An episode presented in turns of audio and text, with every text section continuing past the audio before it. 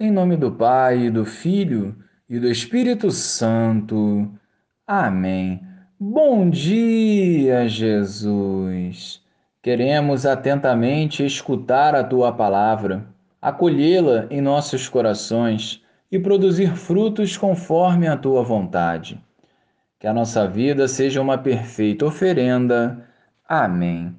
Naquele tempo, estando à mesa com seus discípulos, Jesus ficou profundamente comovido e testemunhou: Em verdade, em verdade vos digo, um de vós me entregará. Desconcertados, os discípulos olhavam uns para os outros, pois não sabiam de quem Jesus estava falando. Um deles, a quem Jesus amava, estava recostado ao lado de Jesus. Simão Pedro fez-lhe um sinal para que ele procurasse saber de quem Jesus estava falando. Então o discípulo, reclinando-se sobre o peito de Jesus, perguntou-lhe: Senhor, quem é? Jesus respondeu: É aquele a quem eu der o pedaço de pão passado no molho. Então Jesus molhou um pedaço de pão e deu a Judas, filho de Simão Iscariotes. Depois do pedaço de pão, Satanás entrou em Judas.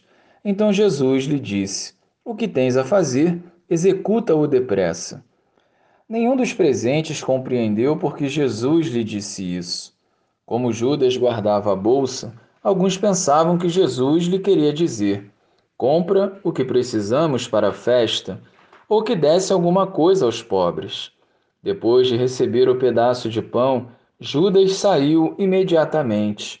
Era noite. Depois que Judas saiu, disse Jesus: Agora foi glorificado o Filho do Homem e Deus foi glorificado nele. Se Deus foi glorificado nele, também Deus o glorificará em si mesmo e o glorificará logo. Filhinhos, por pouco tempo estou ainda convosco. Vós me procurareis. E agora vos digo, como eu disse também aos judeus: Para onde eu vou, vós não podeis ir. Simão Pedro perguntou: Senhor, para onde vais? Jesus respondeu-lhe: Para onde eu vou, Tu não me podes seguir agora, mas seguirás mais tarde. Pedro disse: Senhor, por que não posso seguir-te agora? Eu darei a minha vida por ti. Respondeu Jesus: Darás a tua vida por mim?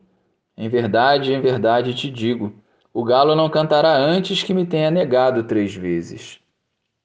Louvado seja o nosso Senhor Jesus Cristo, para sempre seja louvado. O pensamento de Deus é completamente contrário ao pensamento do homem. E podemos perceber isso claramente no momento em que Judas sai para cumprir o seu desígnio de traidor. Jesus não lamenta por isso. Ele proclama a sua glória e a glória de Deus. Na ceia, Jesus falou que um deles iria entregá-lo. Ele falou do pecado, mas não expôs o pecador nem lhe negou a participação na ceia. Que exemplo Jesus nos dá visando renovar e amadurecer a nossa fé. Nós, como seguidores de Cristo, precisamos estar atentos para que as nossas limitações e fraquezas não nos imponham o papel de traidores.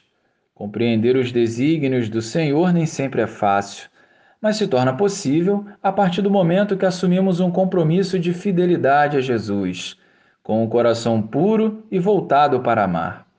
Nós somos chamados para sermos canais da graça de Deus e não para sermos instrumentos do encardido. Glória ao Pai, ao Filho e ao Espírito Santo, como era no princípio, agora e sempre. Amém.